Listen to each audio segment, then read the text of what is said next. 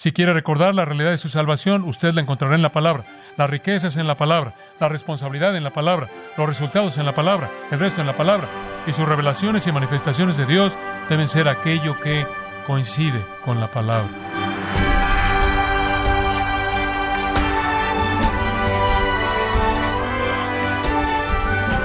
Estamos muy agradecidos, estimado oyente, con su sintonía en su programa Gracias a vosotros el día de hoy con el pastor John MacArthur. En la parábola del sembrador, Jesús dice que algunas personas escuchan la palabra de Dios, pero que el diablo viene y se la quita del corazón.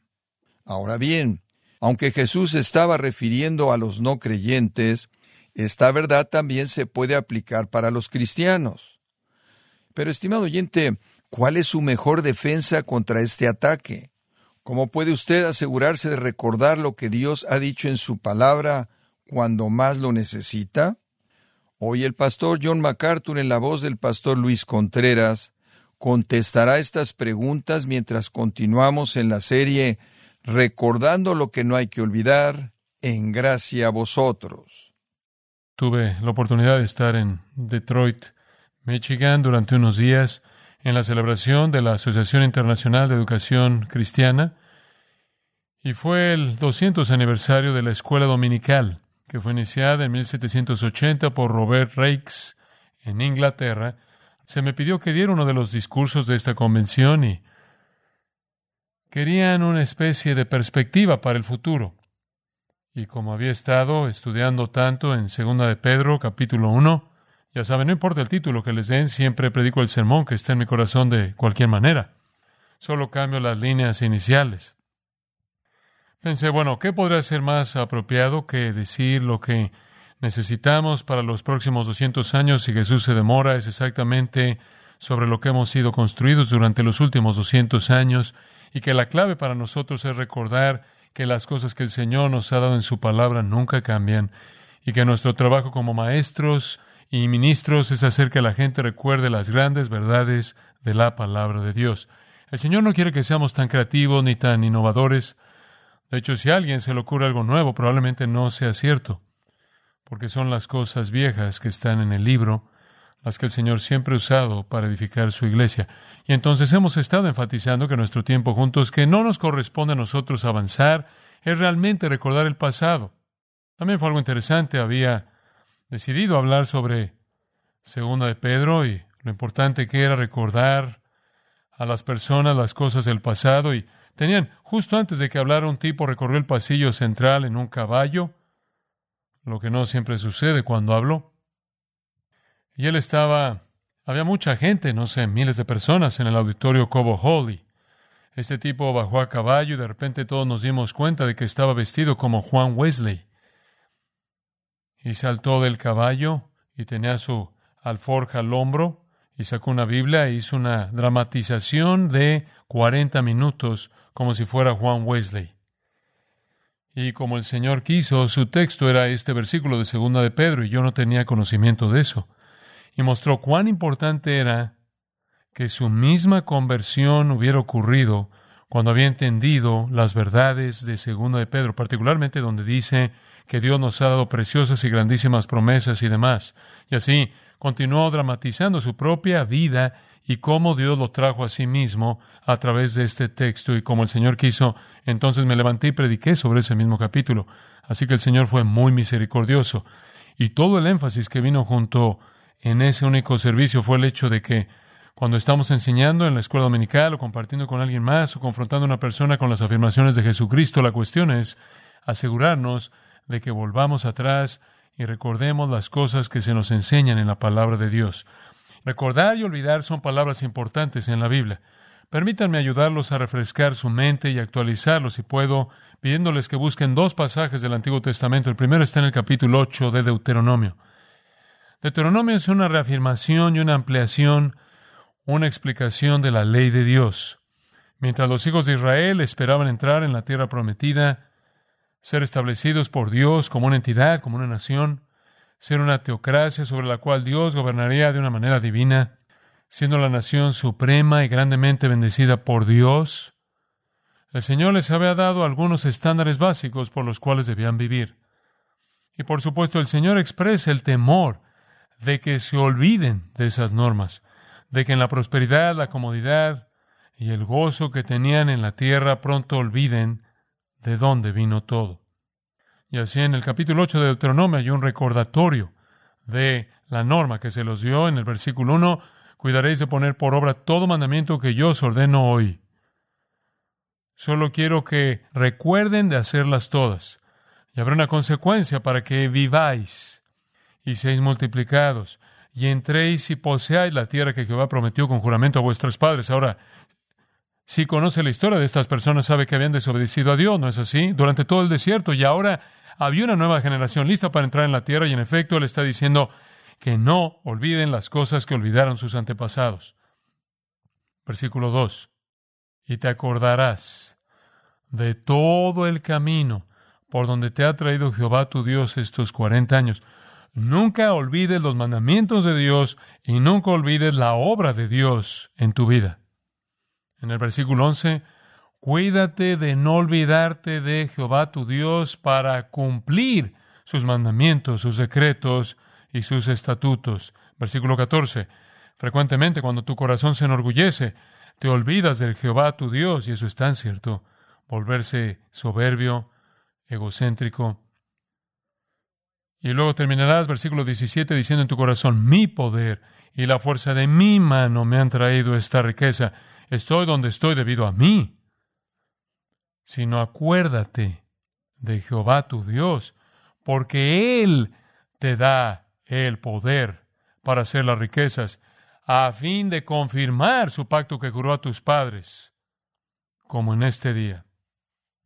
Mas si llegares a olvidarte de Jehová tu Dios y anduvieres en pos de dioses ajenos y les sirvieres y a ellos te inclinares, yo lo afirmo contra vosotros, que de cierto pereceréis. Muy importante recordar. Otro texto, Jeremías capítulo 3. Y quiero pasar un momento dos allí, así que me gustaría que lo revisara. Permítame darle un poco de historia. El pueblo entró en la tierra y pareció que les iba bien por un tiempo bajo los jueces y aquellos hombres buenos y piadosos que los guiaban. Luego decidieron que querían un rey y consiguieron un rey, Saúl. Una mala excusa para un rey. Después estuvo David. Y luego estuvo el sabio hijo de David, Salomón. Pero después de Salomón ocurrió un desastre y el reino se dividió. Y desde ese entonces hubieron dos reinos, el reino de Israel en el norte y el reino de Judá en el sur. Diez tribus se fueron al norte, solo quedaron dos en el sur, Judá y Benjamín. Y el norte se metió arrasando inmediatamente en la idolatría y la inmoralidad, y para el año 722 antes de Cristo, el reino del norte fue llevado a la cautividad de la que nunca regresó. Nunca. Y la única razón por la que alguna vez tuvimos un Israel debidamente constituido con las doce tribus fue porque algunas de esas diez tribus se filtraron nuevamente al reino del sur de Judá, y Judá se convirtió en todo el Israel que quedaba después del 722 antes de Cristo. Y Jeremías se refiere a eso con frecuencia en su profecía, porque mientras que Jeremías está profetizando, Israel ya se fue a la cautividad. Ya están en disolución como entidad se habían abandonado tanto y dejado el plan de Dios que hacía mucho que habían dejado. A menos Judá todavía tenía Jerusalén y Jerusalén todavía tenía un templo y debido a eso había una especie de presencia omnipresente de la verdad de Dios en medio de ellos que actuó como un poco más de preservación. Y Judá al menos tuvo unos cuantos buenos reyes. Desde el reino dividido en adelante jamás hubo un solo rey justo en la historia del reino del norte de Israel, ni uno solo. Y entonces se fueron hace mucho tiempo y deberían haber actuado como una elección objetiva para Judá. Debería haber sido evidente para la gente de Judá que uno no entra en la idolatría sin una pena muy severa. Cuando Dios se llevó a Israel en el norte, Dios le estaba dando una lección muy vívida a Judá en el sur, lección a la cual nunca se molestaron en prestar atención. Y entonces se encuentran básicamente en el mismo punto en la historia en el que Israel estaba apenas antes de su cautividad. Son desobedientes, son rebeldes, son indiferentes, son hipócritas, son inmorales, son idólatras y demás. Y en este momento están al borde del cuchillo de la cautividad babilónica. Y Dios envía a este hombre sorprendente, Jeremías, cuyo trabajo consiste en advertirles que van a ir por el mismo camino por donde fue el reino del norte. Y más adelante, después de que se fueron a la cautividad, él envió otro profeta llamado Ezequiel para decirles que ese simplemente es el camino por el que fueron. Y entonces, conforme llega al tercer capítulo de Jeremías, usted tiene una ilustración vívida del problema de la nación de Judá. Ellos simplemente eran malos en toda manera posible. Entonces Dios comienza a hablar. Versículo 6. Muy interesante. Me dijo Jehová en días del rey Josías, ¿has visto lo que ha hecho la rebelde Israel? Ahora quiero que vea esto. Dios tiene un mensaje para su pueblo Judá, pero Dios le habla únicamente a Jeremías. Y Dios, creo yo, está usando la tercera persona, porque está enfatizando la separación de la relación entre sí mismo y Judá. Él no le habla directamente al pueblo, él le habla al profeta para que le hable él al pueblo. El énfasis de este texto es juicio, una relación rota. Él dice, Jeremías, ¿has visto lo que ha hecho la rebelde Israel? ¿Viste lo que le pasó a Israel? Fue manifiesto, fue abierto, fue obvio, no escondieron nada. Ella se va, dice, sobre todo monte alto y debajo de todo árbol frondoso, y allí fornica. Ahora los cananeos básicamente adoraban a Baal. Y habían vestigios de la religión cananea, porque los judíos no habían hecho lo que Dios les dijo que hicieran, y eso era destruir a los cananeos. Los habían tolerado, habían tratado de existir junto con ellos, y entonces habían permitido que su religión continuara. Y la religión cananea era esta. Ascendían a los montes altos, porque creían que entre más subía usted al monte, más se acercaba usted a las deidades. Entonces realizaron sus actividades religiosas en un monte y encontraban la sombra de un árbol verde para evitar el calor. Y ahí hacían su adoración de Baal. La adoración realmente era una orgía, era un tipo de adoración sexualmente pervertido, orientado a la prostitución y por eso su idolatría no solo es espiritual, sino también física. Estaban cometiendo inmoralidad en la adoración de los dioses cananeos y de manera particular con el dios Baal. Y habían convertido todo monte alto y la parte de abajo de todo árbol frondoso en este tipo de lugar. Y dije, versículo 7, después de hacer todo esto, se volverá a mí. ¿Ve usted cuánta gracia y perdón hay en Dios? Después de hacer todo esto, dije, se volverá a mí, pero no se volvió. La paciencia y el amor y la gracia y la misericordia de Dios. Israel dijo no. Y después dice en el versículo 7 él, y lo vio su hermana la rebelde Judá. En otras palabras, Judá supo esto y vio el pecado y vio el juicio. Ella vio que por haber fornicado la rebelde Israel, yo la había despedido y dado carta de repudio, pero no tuvo temor la rebelde Judá, su hermana, sino que también fue ella y fornicó. Digo, la consecuencia, Dios dice, fue, yo me divorcié de Israel. Fornicaron a tal punto, persistieron a tal punto en su adulterio, persistieron a tal punto en su fornicación, nunca quisieron volverse, nunca quisieron regresar. Y él dice, y la rebelde Judá, la hermana del sur, lo vio, e hizo lo mismo. Y versículo 9, y sucedió que por juzgar ella, cosa liviana, su fornicación, la palabra liviana significa escandaloso, el espíritu de fiesta, no fue algún tipo de idolatría seductora sutil, fue una fiesta desenfrenada, fuerte de orgía, estaban disfrutando al hacerlo, simplemente fue flagrante y descarado, y mediante eso la tierra fue contaminada y adulteró con la piedra y con el leño, ¿qué significa eso? Cometieron adulterio con los dioses que estaban hechos de piedra y de madera se volvió idólatra. Con todo esto, su hermana la rebelde Judá no se volvió a mí de todo corazón, observe, sino fingidamente, dice Jehová. En otras palabras, para añadir al pecado de Israel. En Judá usted no solo puede añadir idolatría y adulterio, sino que puede añadir hipocresía. En el reino del norte de Israel realmente no quedaba religión verdadera en absoluto. En el sur todavía realizaban un ritual en el templo. Solo había hipocresía de principio a fin. En el principio 11, y me dijo Jehová, ha resultado justa la rebelde Israel en comparación con la desleal Judá. En cierto sentido, Israel es mejor que Judá. ¿Por qué? porque nada es más despreciable para Dios que la hipocresía.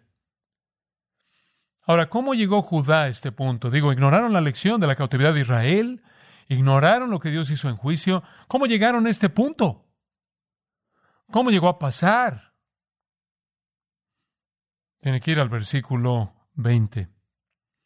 Pero como la esposa infiel abandona a su compañero, así prevaricasteis contra mí, oh casa de Israel, dice Jehová. Voz fue oída sobre las alturas, llanto de los ruegos de los hijos de Israel. Y a Israel, yo creo, se refiere a la gente de Judá. Judá ahora se ha vuelto el único Israel verdadero que queda. El término Israel llega a ser usado para Judá con mucha frecuencia en los profetas. Y entonces los hijos de Israel comienzan a llorar y estar en llanto, porque han torcido su camino que de Jehová, su Dios, se han olvidado. Ese era todo su problema. Ahora, ¿quién es el que está llorando en este monte? Bueno, creo que es un remanente. Algunos dirían que es un retrato del tiempo milenial futuro, cuando Israel clame a Dios después de que hayan visto a aquel a quien traspasaron. Pero Podría tener referencias a eso, pero realmente veo esto como un, algún remanente, simplemente un pequeño remanente en el tiempo de Jeremías, porque siempre Dios tuvo un remanente, pero el resto de la nación simplemente siguieron. Y si usted lee hasta el final del capítulo 3 y el capítulo 4, encontrará que la parte primordial de la nación nunca se molestó por responder a Jeremías en absoluto y en últimas fueron llevados a la cautividad. Pero la clave real del asunto que quiero que vea está al final del versículo 21 de Jehová, su Dios, se han olvidado. ¿Cómo es posible que usted olvide eso? ¿Cómo puede usted olvidar por un momento a Jehová su Dios? ¿Cómo puede ser? Bueno, tuvieron un poco de ayuda. Realmente la tuvieron. Tuvieron ayuda viniendo de, viniendo particularmente de un ángulo. Los pastores falsos vinieron y los empujaron en la dirección equivocada. Y Jeremías enfatiza a estos pastores falsos que los desviaron. Y él habla de ellos repetidamente en su profecía. Y usted añade a eso el pecado de ellos. Ellos escucharon a las voces equivocadas, estaban recibiendo la información equivocada y estaban haciendo las cosas equivocadas y la verdad acerca de Dios comenzó a desvanecerse y olvidaron. Y Dios dice en el versículo 22, convertíos, hijos rebeldes, y sanaré vuestras rebeliones. Y el remanente dice, aquí nosotros venimos a ti porque tú eres Jehová nuestro Dios. Solo el remanente vino, el resto no vino. Setenta años se quedaron en esa cautividad. El olvidar entonces se vuelve el tema del libro de Jeremías, conforme habla del pecado de ellos. Por ejemplo, capítulo 2, versículo 32.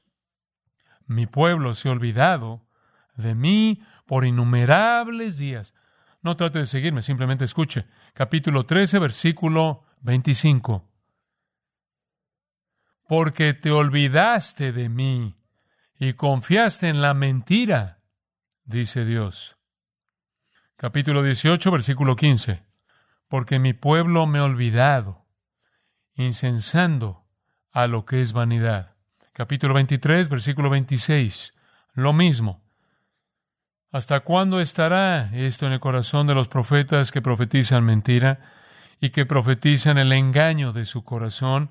No piensan cómo hacen que mi pueblo se olvide de mi nombre, con sus sueños que cada uno cuenta a su compañero, al modo que sus padres se olvidaron de mi nombre por Baal. Y usted llega al final mismo de Jeremías, cerca del final, el capítulo 50 es lo mismo por todos lados. Ovejas perdidas fueron mi pueblo. Sus pastores las hicieron errar, por los montes las descarriaron. De regreso, esto es, a los montes donde adoraban a los dioses falsos, anduvieron de monte en collado y se olvidaron de sus rediles. Ezequiel lo vio. Y cuando Ezequiel profetizó a los cautivos después de que ya se habían ido a la cautividad, les dijo lo mismo. Él dice, la razón por la que están aquí es porque olvidaron, olvidaron, no se acordaron. Capítulo 22, por ejemplo, de Ezequiel, en el versículo 12. Dice, ganaste de manera avara de tus prójimos y te olvidaste de mí, dice Jehová el Señor. En Oseas, el profeta Oseas viene y esencialmente dice lo mismo. Mi pueblo fue destruido porque le faltó conocimiento, por cuanto desechaste el conocimiento, yo te echaré del sacerdocio y porque olvidaste la ley de tu Dios, también yo me olvidaré de tus hijos. Quizás el capítulo más grande en toda la Biblia de la palabra de Dios misma es el Salmo 119. Escuche lo que dice repetidamente en ese salmo, solo escuche. Salmo 119, 16. No me olvidaré de tus palabras. Versículo 83. Pero no he olvidado tus estatutos. Versículo 93. Nunca jamás me olvidaré de tus mandamientos. Versículo 109. No me he olvidado de tu ley. Versículo 141. No me he olvidado de tus mandamientos. 153. De tu ley no me he olvidado. Y el último versículo, no me he olvidado de tus mandamientos. La importancia de recordar. Ahora, ¿cómo recordamos? Creo que recordamos por la repetición constante de la verdad, el alimentarla en el corazón. Evitamos a los falsos maestros, esa es la razón por la que en 2 de Timoteo 2 dice que si evitas estos falsos maestros, serás instrumento útil para el uso del maestro. Creo que evitamos lo falso y dejamos que lo verdadero entre constantemente. Y también creo que debemos evitar el pecado. Primero desechando todo pecado, después deseando la leche pura de la palabra para que crezcáis. Entonces, haciendo un lado la enseñanza falsa, haciendo un lado el pecado y absorbiendo la palabra de Dios, la planta en nuestra memoria, como hemos visto, para que su mente esté tan llena de verdad bíblica que sus respuestas espirituales sean casi involuntarias. Ahora veamos de regreso el segundo de Pedro, capítulo 1, y solo quiero cerrar el capítulo brevemente en el tiempo que queda.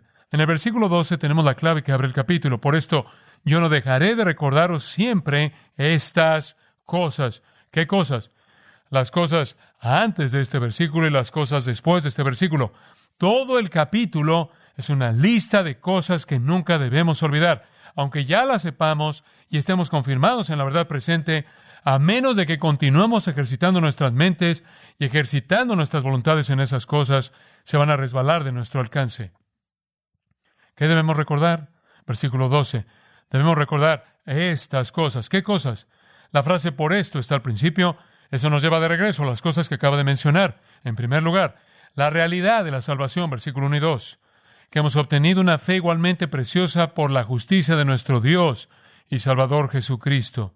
En segundo lugar, las riquezas de nuestra salvación, que tenemos todas las cosas que pertenecen a la vida y a la piedad, que hemos recibido la naturaleza divina y hemos escapado de la corrupción del mundo. Y después la responsabilidad de nuestra salvación, que debemos añadir a nuestra fe virtud y conocimiento y dominio propio y paciencia y piedad y afecto fraternal y amor y después el fruto o el resultado de nuestra salvación, para que no estemos ociosos ni sin fruto. Ahora sabemos lo que debemos recordar, la realidad, la riqueza, la responsabilidad del resultado. Y después, la última vez, cerramos al hablar del resto. El resto, versículos 9 al 11. Para que no seamos ciegos al hecho de que somos salvos. Debemos recordar nuestra salvación y lo que requiere y lo que Dios quiere que produzca. Y cuando vemos el fruto, entonces sabremos que somos redimidos. Cuando no vemos el fruto, no sabremos. Estaremos ciegos. Ahora, esa es la primera parte del capítulo. Después Pedro habla, como hemos visto en los versículos 12 al 15, acerca de cuán importante es para él recordarnos, mientras que él esté en este tabernáculo, él dice en el versículo 13, los despertaré al recordarles porque sé, versículo 14, que pronto voy a morir, como el Señor me mostró y le mostró en Juan 21, y entonces usted viene al versículo 15, ahora obsérvelo, comencemos ahí. También yo procuraré con diligencia que después de mi partida vosotros podáis en todo momento tener memoria de estas cosas. Y después él pasa dos cosas más que quiere que usted recuerde. Y realmente solo queremos darle la interpretación del texto y después ver si lo podemos aplicar a nosotros. En primer lugar, me gusta llamar a los versículos 16 al 18 la revelación de nuestra salvación, o mejor, las revelaciones, plural, de nuestra salvación. Pero primero veamos lo que Pedro dice en el versículo 16. Porque no os hemos dado a conocer el poder y la venida de nuestro Señor Jesucristo siguiendo fábulas artificiosas, sino como habiendo visto con nuestros propios ojos su majestad. Ahora esta es una afirmación tremenda. El tema principal entre la gente a la que Pedro le está escribiendo es la segunda venida. Han entrado falsos maestros y han dicho que no hay segunda venida, Cristo no va a regresar, no va a ser como ustedes dicen. Nunca habrá una segunda venida, nunca habrá un juicio de la tierra. Sabemos eso, ¿no es cierto? Debido al capítulo 3, versículo 3.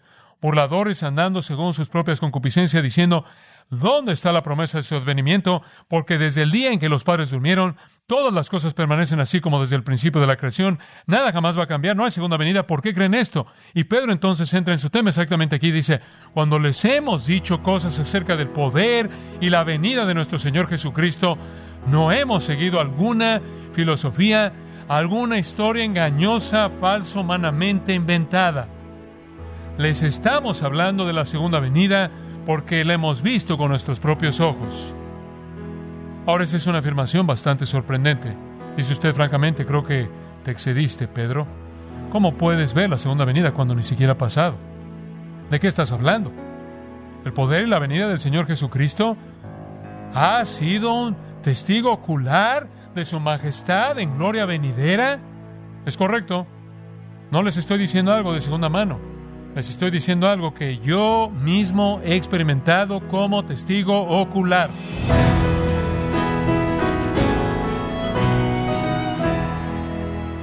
De esta manera el pastor John MacArthur nos enseñó la importancia de leer la palabra de Dios regularmente.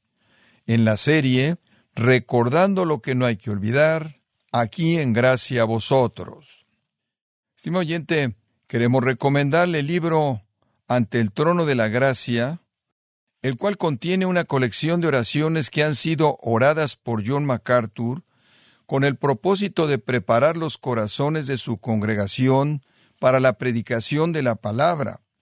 Adquiéralo en la página de gracia.org o en su librería cristiana más cercana recordándole también que puede descargar los sermones de esta serie recordando lo que no hay que olvidar, así como todos aquellos que he escuchado en días, semanas o meses anteriores, animándole a leer artículos relevantes en nuestra sección de blogs, ambos en gracia.org. Si tiene alguna pregunta o desea conocer más de nuestro ministerio, como son todos los libros del pastor John MacArthur en español, o los sermones en CD que también usted puede adquirir, escríbanos y por favor mencione la estación de radio por medio de la cual usted nos escucha en gracia a vosotros. Es importante conocer no solo el país y ciudad de donde usted nos escucha, sino también la radio. Para quienes contactan nuestro ministerio por primera vez, pueden solicitar una copia del mensaje de promoción sin costo alguno, un mensaje por oyente, únicamente. Si usted vive en los Estados Unidos o Puerto Rico, escríbanos a Gracia Vosotros, P.O. Box 4000, Panorama City, California 91412. O puede escribirnos a través del siguiente correo electrónico radio arroba Queremos agradecerle su tiempo y sintonía en nombre de John MacArthur y del personal de este organismo e invitarle para que nos acompañe en la próxima edición y así juntos continuar desatando la verdad de Dios un versículo a la vez en gracia a vosotros.